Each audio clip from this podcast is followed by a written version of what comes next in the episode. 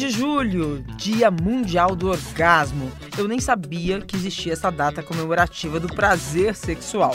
Fui pesquisar e vi que ela foi criada na Inglaterra por uma rede de sex shops.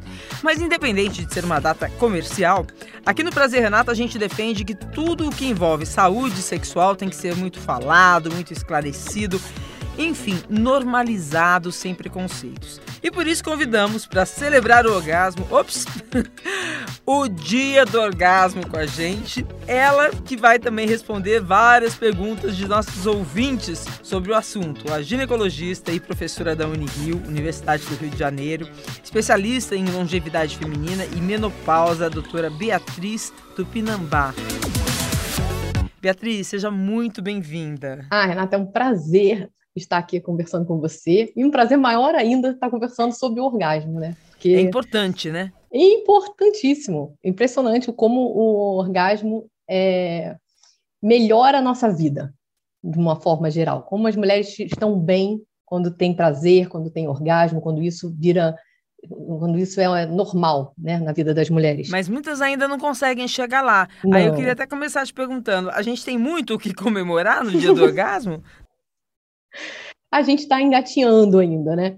É, eu fiz até um levantamento estatístico aqui das brasileiras, 36% das brasileiras ainda não chegam ao orgasmo durante a relação sexual, porém, contudo, 74% chegam durante a masturbação. Enquanto os homens, 95% dos homens chegam ao orgasmo em todas as nas relações sexuais. Por que isso? É difícil de entender, Nata, porque nós mulheres fomos feitas para ter prazer.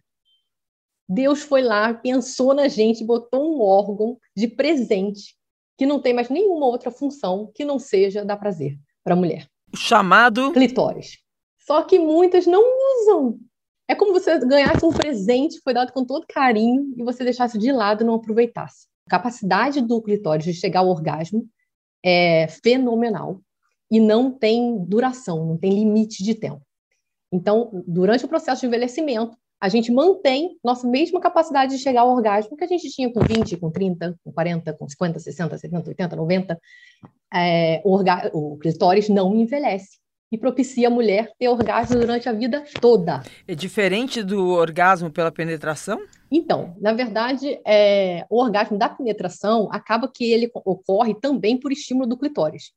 O clitóris, na verdade, quando a gente vê, né, ó, olhando, a gente pensa que é só uma pontinha ali, que tem 2 a 5 milímetros de tamanho. Mas no fundo, no fundo, tem lá por baixo, por dentro, são mais de 10 centímetros de clitóris. É um órgão é, Poderoso. exatamente. Profundo. Profundo. e aí ele engloba todo o canal vaginal. Então, quando a gente tem é, relação sexual, quando ocorre a penetração, acaba que o, orgasmo vem dessas terminações nervosas do clitóris. Ah, a gente sempre pensa muito separado, muito. né? O clitóris da penetração. E é errado, então. É isso. errado. Acaba que. E quando a gente tem uma musculatura pélvica boa, funcionando bem, a gente consegue pressionar mais esse clitóris e a, a facilidade de chegar ao orgasmo aumenta. Né? Então, é sempre bom a gente ter a nossa musculatura pélvica trabalhada, avaliada, porque é um facilitador. É importante uma, é, as mulheres, a partir dos seus 50 anos, procurarem uma avaliação de fisioterapeuta pélvica para ver como é que está a força dessa musculatura, para a fisioterapeuta indicar exercícios específicos. Isso melhora muito o prazer. Melhora a lubrificação. Fisioterapeuta pélvica seria uma ginecologista também? Não, não necessariamente. É, a ginecologista pode orientar, ó, tá flácido, mas você precisa procurar um especialista nisso para melhorar essa musculatura. E aí facilita muito, porque melhora a lubrificação, melhora a questão de atrofia, melhora inclusive libido, porque você estimulando essa área o tempo todo, você desperta o desejo, a vontade de ter relação. Isso é uma informação importante, né? É, no decorrer da vida, as mulheres têm alguma forma de preservar essa musculatura? É, tem exercícios que a gente deve fazer, né? De contração, de relaxamento, para manter essa musculatura sempre. Do mesmo jeito que a gente tem que fazer musculação na academia, a nossa parte uhum. pélvica a gente vai deixando de lado, vai esquecendo. Né? Ainda mais pessoas que já tiveram alguns partos, alguns filhos, não é nem por parto vaginal, o próprio peso de manter é, um bebê dentro da barriga, esse peso do útero sobre a pelve, vai afrouxando essa musculatura. Então, a mulher tem que ter essa preocupação com o assoalho pélvico, com a musculatura da pelve. Então, numa entrevista que, que eu fiz com você, fantástico, me impressionou muito, e eu gostei muito, que você falou que uma mulher de 90 anos pode ter o mesmo orgasmo de uma mulher de 30, desde que se cuide, que se cuide dessa saúde sexual, é isso? É isso, pode ter sim. É, o clitóris não. O homem também? O homem começa a apresentar dificuldade de ereção, né? É um pouco mais difícil. Acho que nós fomos mais abençoadas em relação a isso. E, e um, o clitóris de 100 anos, 90 anos, ele chega ao orgasmo do mesmo jeito que chegava quando ele tinha 20. E várias mulheres ainda dizendo que o orgasmo é melhor. Que é melhor. A maturidade, é, quando a gente se libera de crenças limitantes, de preocupações pequenas, que isso vem muito com a maturidade, às vezes o sexo melhora, a chegada ao prazer melhora, o orgasmo é mais intenso. Então, o processo de envelhecimento com uma mulher não é nessa parte de orgasmo, de, da relação sexual, não é não é limitante, não piora a vida, é amigo. O processo de envelhecimento da mulher é amigo da mulher em relação ao orgasmo.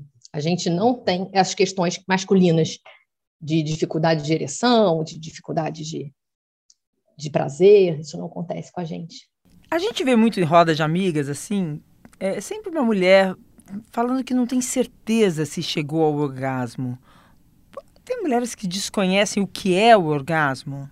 Tem, tem. Então, tá esperando alguma coisa, até teve orgasmo e não percebeu que é aquele orgasmo. O que é isso? Por que, que existe essa dúvida? É, eu não sei se ela tem uma expectativa diferente do que, que é, né? O que, que é o orgasmo? É uma sensação maravilhosa resultante do ápice de prazer que aquela mulher tem, de entrega também. Quando a gente não entrega, quando a gente não confia, esse prazer não acontece, porque essa, essa descarga energética que ocorre durante o orgasmo, ela vem lá do nosso cérebro. Tanto é que tem gente que tem orgasmo até dormindo.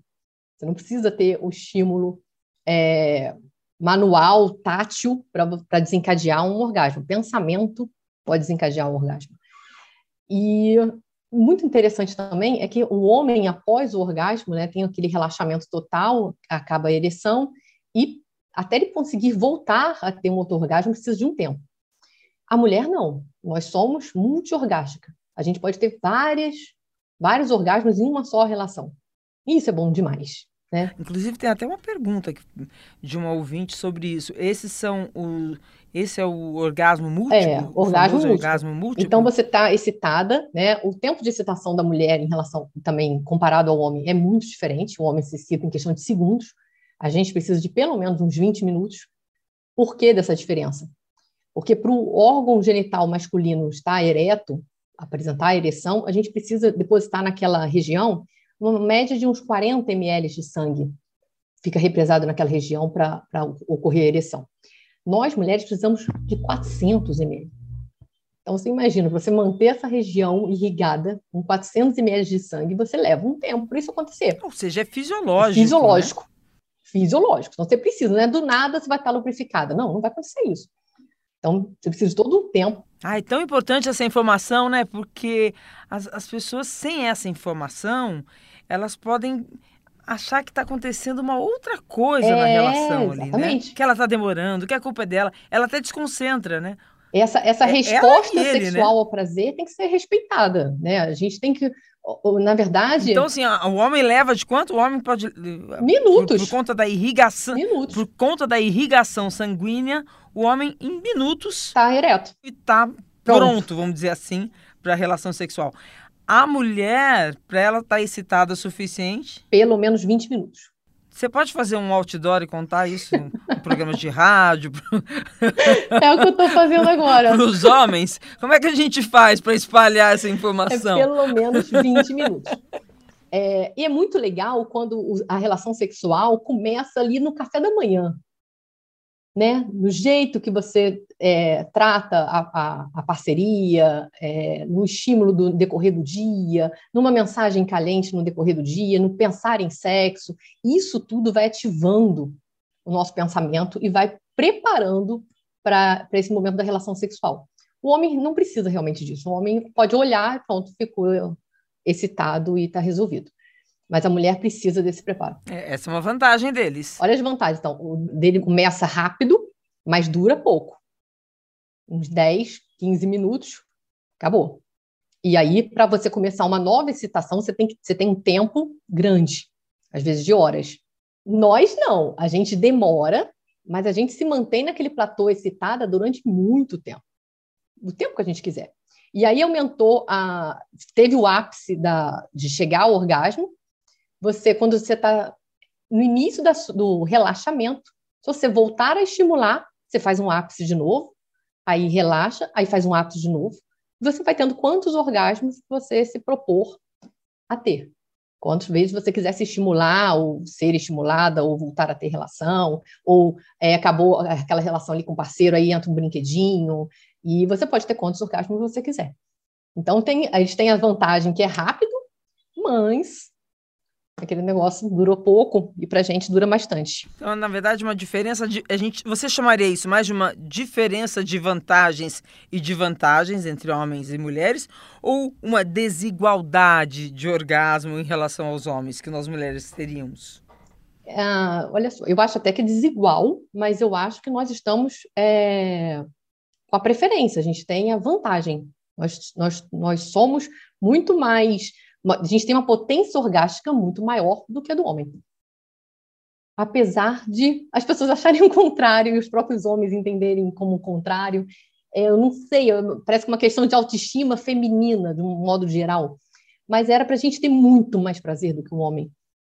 A gente tem vários pontos de prazer. O homem não a gente tem mais, mais, mais é, terminações nervosas né, na nossa área genital do que o homem. A gente tem, pode ter mais orgasmo do que o homem. A gente pode ter orgasmo a vida inteira. Ele, e para eles é muito mais difícil. Isso explicaria o resultado de, de algumas pesquisas que dizem que o amor entre lésbicas, elas chegam mais, muito mais ao orgasmo do que uma relação heterossexual? Isso explica porque provavelmente é, se, essa, se, essa, mulher se conhece, sabe estimular a, a, a companheira. Isso faz muita diferença, né? Então, quando o homem também se preocupa em conhecer, em, em, em saber o que está agradando, o que não está, o que pode fazer para melhorar ou não, isso se torna mais assertivo. Mas eu costumo dizer também, Renata, que prazer, chegar ao orgasmo, não depende da parceria, é, é nosso. Quem tem, quem tem que saber é, chegar ao orgasmo, quem tem que ter prazer, é a gente independente do parceiro. A gente não pode botar a culpa, não, não chegou ao orgasmo porque ele não me estimula direito. Não, não é isso. A gente tem que ter o autoconhecimento, a gente tem que saber aonde que, que é bom, é, como é que faz para eu chegar ao orgasmo, e a gente pode ensinar. O homem também não nasceu sabendo das coisas. Então, assim, você está eximindo, você está eximindo os homens da, das acusações das, de muitas mulheres, às vezes elas têm razão, outras vezes não, de que é, a culpa é da falta de preliminares. É, então. Eu tinha que soprar. Um... Eu acho interessante eu isso. Eu tinha que soprar um pouquinho, né? Eu já estava falando muito mal da parte masculina. É, acho sim que nós somos responsáveis pelo nosso prazer. Essa é uma verdade. Culpar o outro, eu acho que é meio que esconder o problema embaixo do tapete. Então a gente tem que se conhecer, a gente tem que orientar, a gente tem que falar o que a gente gosta, a gente tem que se comunicar. As mulheres não se comunicam. Então, o que eu vejo também, muitas mulheres não se conhecem, não sabem o que gera um prazer nelas próprias e não conseguem falar isso. E você vê, o homem que é homem vai saber como é que vai conseguir gerar prazer na mulher, que não é nem o próprio corpo. É de complicado. Então, o autoconhecimento é fundamental. Você saber o que gera prazer em você e saber orientar na hora da relação sexual, não é para ninguém virar uma professora, não. Ó, faz assim, assado, depois põe não sei o quê, não sei o quê. Não, não, não. não. Tem dicas, né? A gente pode ir dando dicas. É, nossa, se você fizer assim, eu vou ficar louca. Nossa, se você fizer assado, nossa, como eu gostei desse jeito. Poxa, assim é muito melhor. E não sei, e se você tentar desse jeito? Algumas diquinhas você pode ir dando que a, a relação vai se moldando de forma natural. Mas o homem realmente ele não tem como adivinhar o que vai ser bom para a gente se a gente não disser. Então, saber se colocar, eu acho que faz muita diferença. Atenção, mulheres. Nem sempre a culpa é a falta é, de preliminares. Eu acho que se eles forem espertos, souberem né, estimular a mulher, perceber o que, que a gente gosta, ouvir aqui, né, para poder pegar as dicas, isso vai longe. Mas responsabilizar o homem do nosso prazer, não, não, não. A gente tem que saber se dar prazer sozinho. O homem tem que complementar e não completar, não resolver. Ele complementa. Muito interessante. É, Beatriz, antes de ir para as perguntas das ouvintes, eu queria que você falasse sobre hum. o spectrum, que eu só ouvi recentemente, significa a prática de transar pensando no prazer do outro, na próxima posição que eu vou fazer com o parceiro ou a parceira, é, como é que o parceiro ou a parceira está é, tá enxergando o teu corpo, né? É, transando pensando na ansiedade da performance, enfim, fazendo sexo como espectador do ato né? E não como participante. Aí fica difícil é, chegar no difícil. orgasmo, né? Eu até entendo é, a relação sexual para você você querer agradar a outra pessoa que está com você, é óbvio que é importante, né? É uma troca. É um querendo agradar a outra pessoa, é um querendo dar prazer para outra pessoa. Isso é fundamental. Mas colocar isso como o foco, o objetivo apenas, não dá. É, eu acho que esse termo quer dizer assim que você entra numa relação sexual pouco entregue, né, para o momento do sexo. Será que ele está gostando do meu corpo? Será que ela está gostando? Será que eu estou mandando bem, né? É, isso, você, pela tua experiência de consultório, você acha que isso é, acontece muito numa relação sexual? É, eu acho que, inclusive, a dificuldade da mulher de chegar ao orgasmo tem relação com isso. Com essa preocupação né, com, com o corpo, com a aceitação, porque muitas das vezes a própria mulher não se aceita então é difícil você imaginar outra pessoa te aceitando. É, isso atrapalha muito. A gente tem, tem um estudo mostrando que as mulheres pensam em mais de oito coisas ao mesmo tempo. Durante o sexo? Na vida. E aí, inclusive, durante o sexo. Por isso que mostra a dificuldade da gente focar naquele momento da relação sexual. O homem não, o homem, o cérebro do homem pensa em uma coisa. E aí terminou aquela coisa, vai passar para uma outra coisa, outra coisa. Eles pensam uma coisa de cada vez fazem uma coisa de cada vez, não conseguem estar pensando mil coisas ao mesmo tempo. Quem tem esse pensamento para conseguir pensar em oito coisas ao mesmo tempo é a mulher. Então. E na hora que chega na relação sexual. Muito difícil. Porque você está pensando na conta que você tem que pagar, você, aí você está olhando para o teto e viu aquela sujeirinha ali, aí você está não sei o quê, você tá, aí você está pensando o que, que ele está me olhando, o que, que ele está pensando. É, então, acho que, acho que esse termo, né, o spectre rolling, é mais assim. Uh eu queria falar mais exatamente sobre ele, né? essa dificuldade das pessoas estarem preocupadas menos com o ato e mais com a performance. Isso parece que é uma coisa muito séria das novas gerações também, e que viria talvez de uma cultura da pornografia né? Que a gente tem que repetir, o homem tem que repetir aquela performance, a mulher tem que repetir é. uh, aquele corpo maravilhoso e vira uma coisa um pouco programada, pensando na próxima posição, no próximo. Isso atrapalha muito. No próximo muito. passo, né? É, aí, fica, aí, aí, é muito difícil mesmo você ter uma relação sexual verdadeira, espontânea, né? Que gere, gere entrega, né? É muito difícil a gente ter uma relação quando a gente não se doa, quando a gente não se entrega de verdade, né? É, essa questão de relação, relação sexual para performar coisas que vêm da, da indústria pornográfica atrapalha muito, porque aquilo ali é bem diferente do que é o sexo na vida real. Então, essa é, ter relação sexual baseado em pornografia é muito difícil, porque é um, é um prazer que meio que não tem fim, sabe? Quando você é, é, aquilo não acaba, você praticamente muda de canal e você tem outra e outra e outra e outra e, e aquela aquele prazer sem fim de liberação altíssima de dopamina que acontece no nosso cérebro, que é esse hormônio que do prazer mesmo, que é o mesmo hormônio que é liberado não só quando a gente assiste pornografia, mas quando a gente, por exemplo, joga videogame, você fica viciada, vai uma uma etapa, segunda, terceira, não sei o que, você vira noite jogando videogame. A mesma dopamina que é liberada.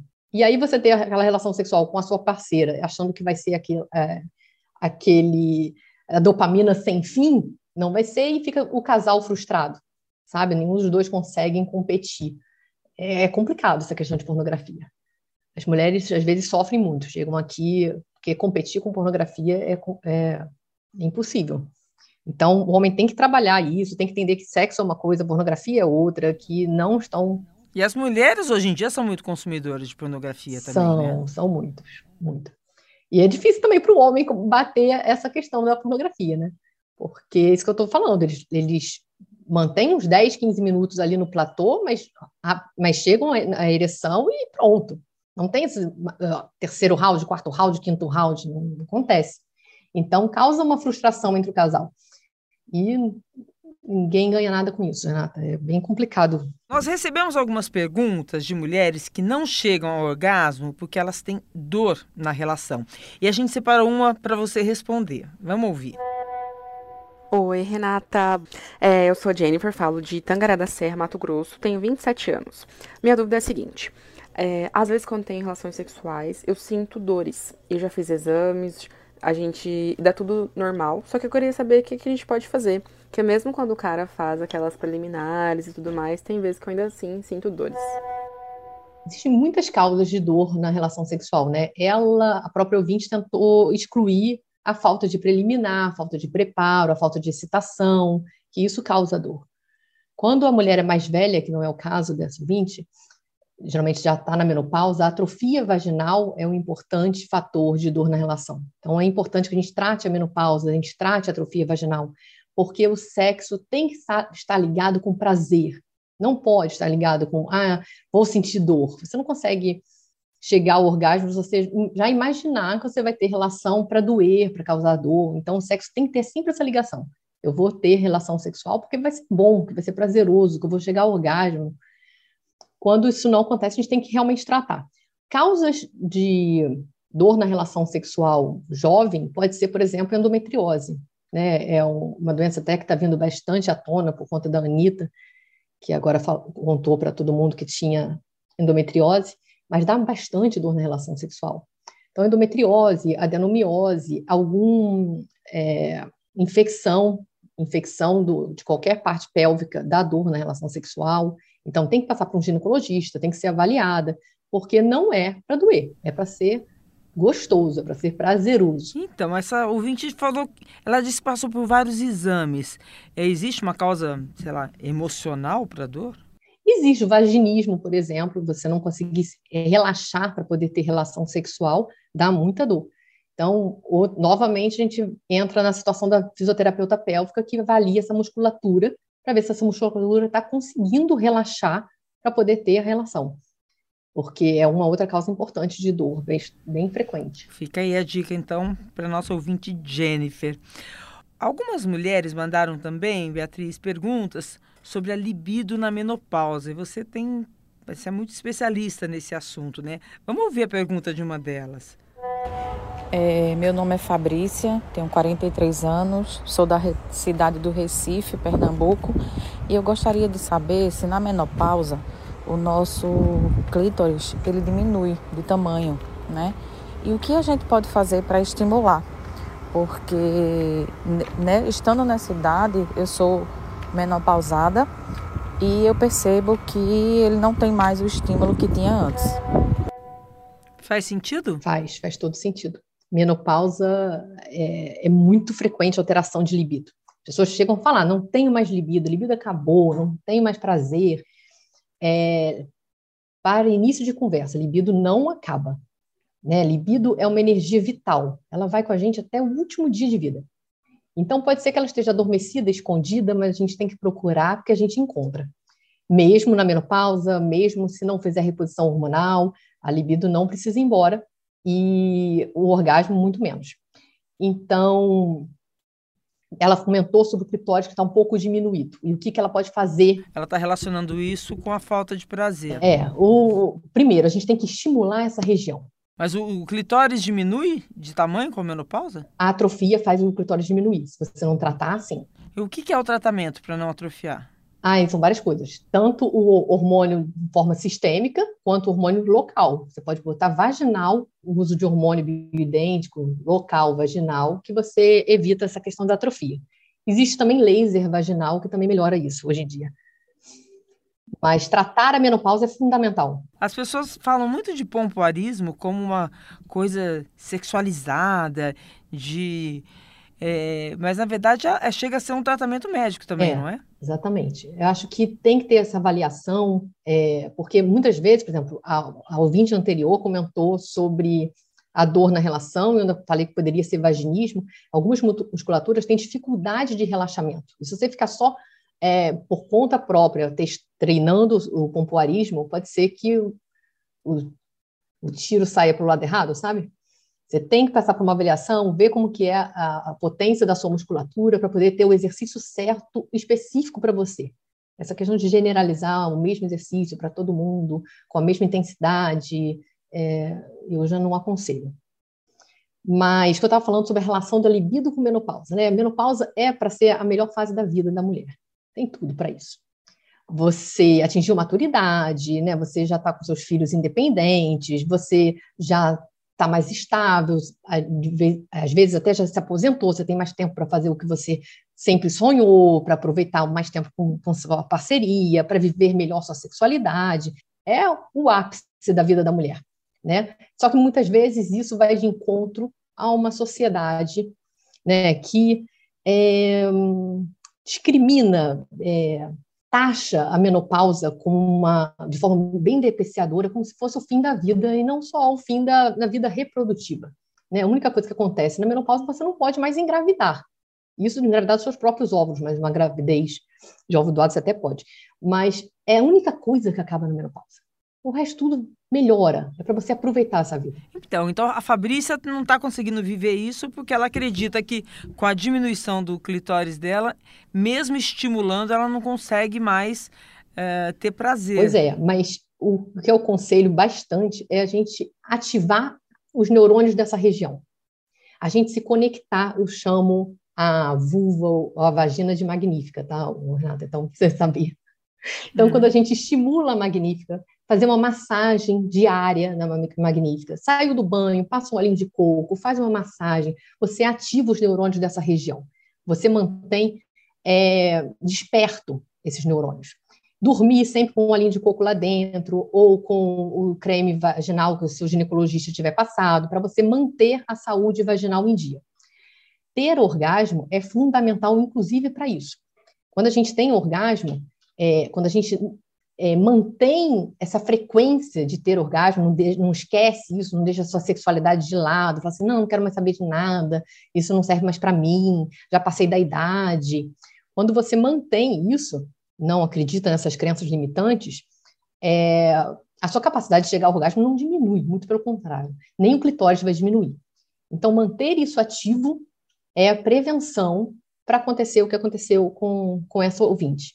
Então, ter sempre um cuidado com a magnífica, conversar com ela, fazer uma massagem, passar um hidratante.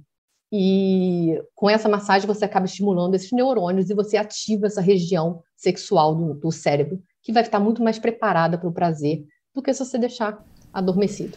É, recentemente, uma, os pesquisadores americanos chegaram a recomendar que os médicos receitassem para suas pacientes é, o uso de vibrador. Está na minha receita médica, com certeza. É? Você re também receita para os seus pacientes? Receito isso e oriento.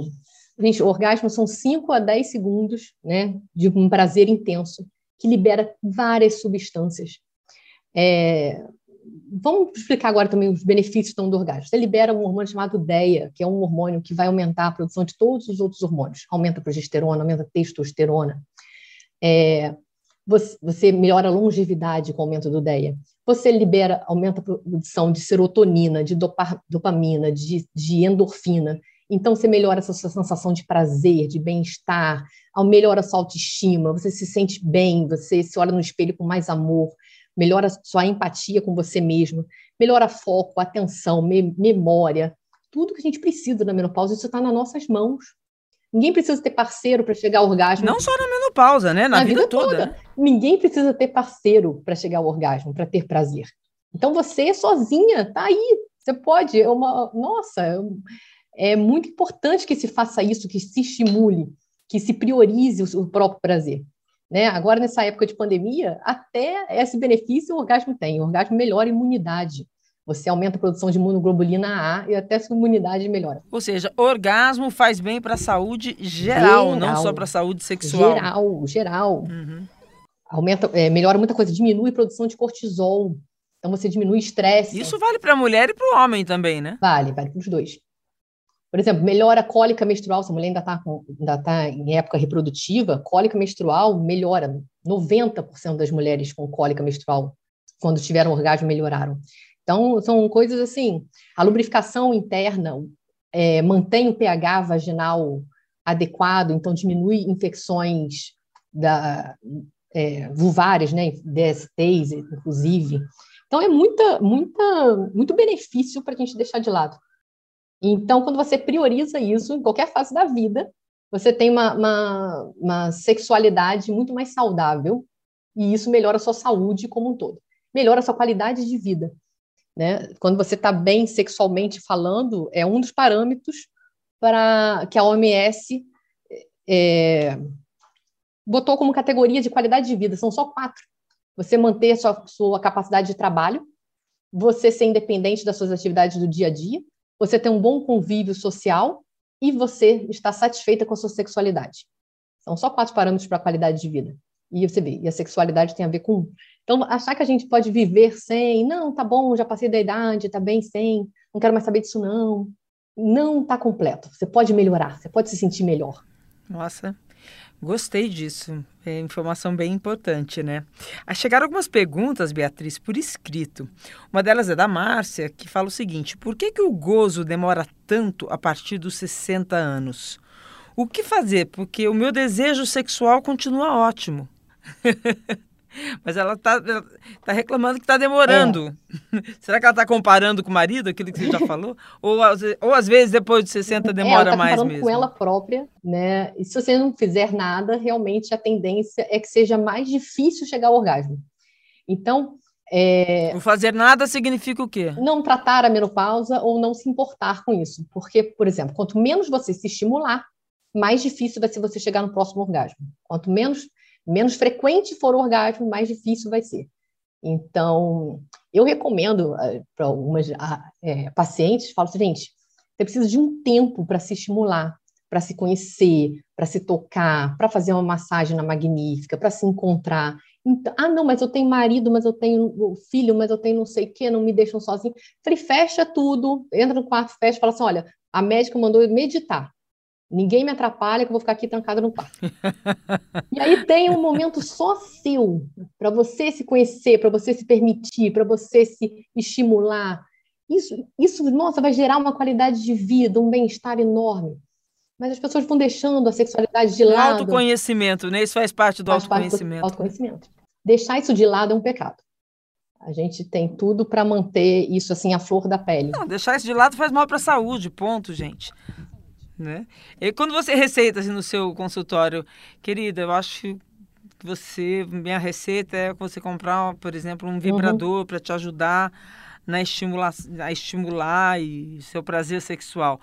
As mulheres estão mais preparadas para isso? Isso a, de, ou depende da geração? É, eu trabalho muito com mulheres na menopausa, né? Então elas ficam constrangidas.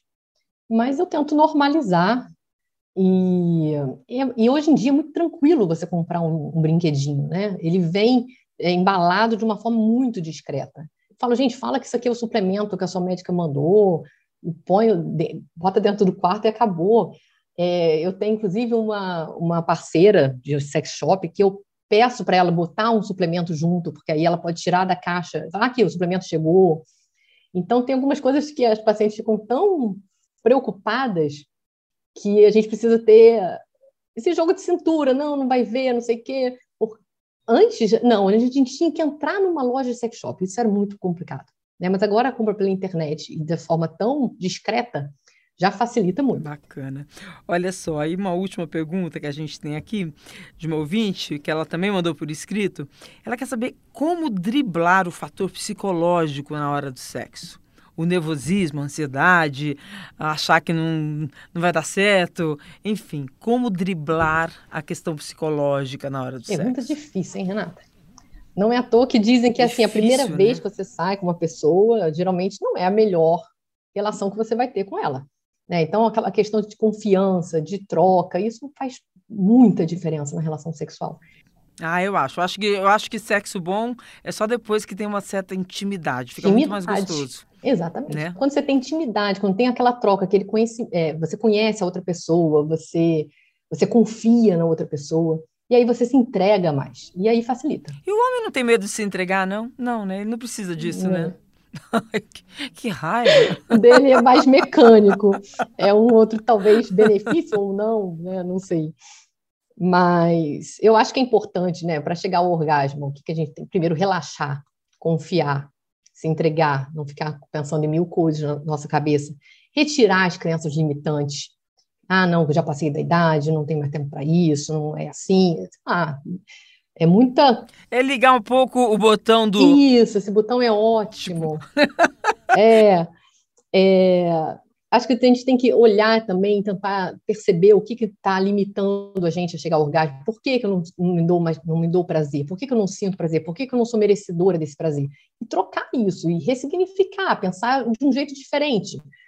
É, eu acho que a gente tem que se conectar, como eu já tinha dito para você, com a nossa magnífica, a gente tem que conhecer, ela tem que fazer parte do nosso corpo. Muitas mulheres nunca nem olharam, muitas mulheres nunca nem tocaram, então isso também facilita muito chegar ao orgasmo.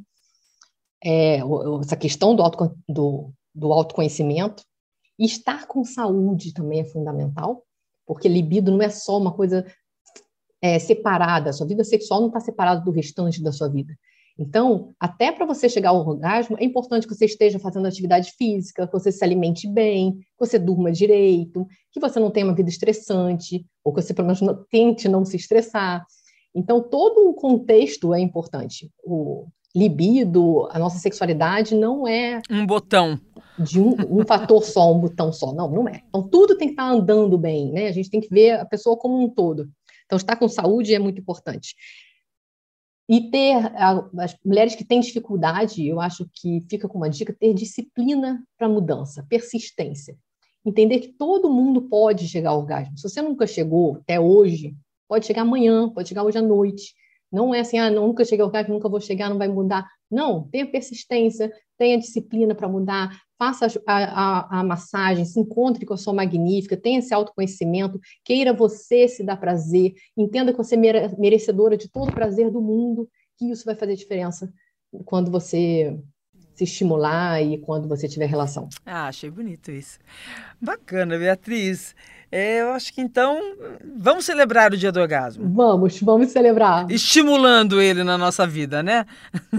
É, Exatamente. fica essa dica para as mulheres. Orgasmo é né? para todo mundo. orgasmo todo dia, gente. Orgasmo não tem limite, não. Tá? Quanto mais a gente tem, mais a gente quer e é ótimo que tenha mesmo. E vamos aproveitar. Ótimo, querida. Muito obrigada. Adorei. Prazer Renata é um podcast feito por mulheres. Está disponível em g1.com.br barra fantástico e também nos principais tocadores de podcast.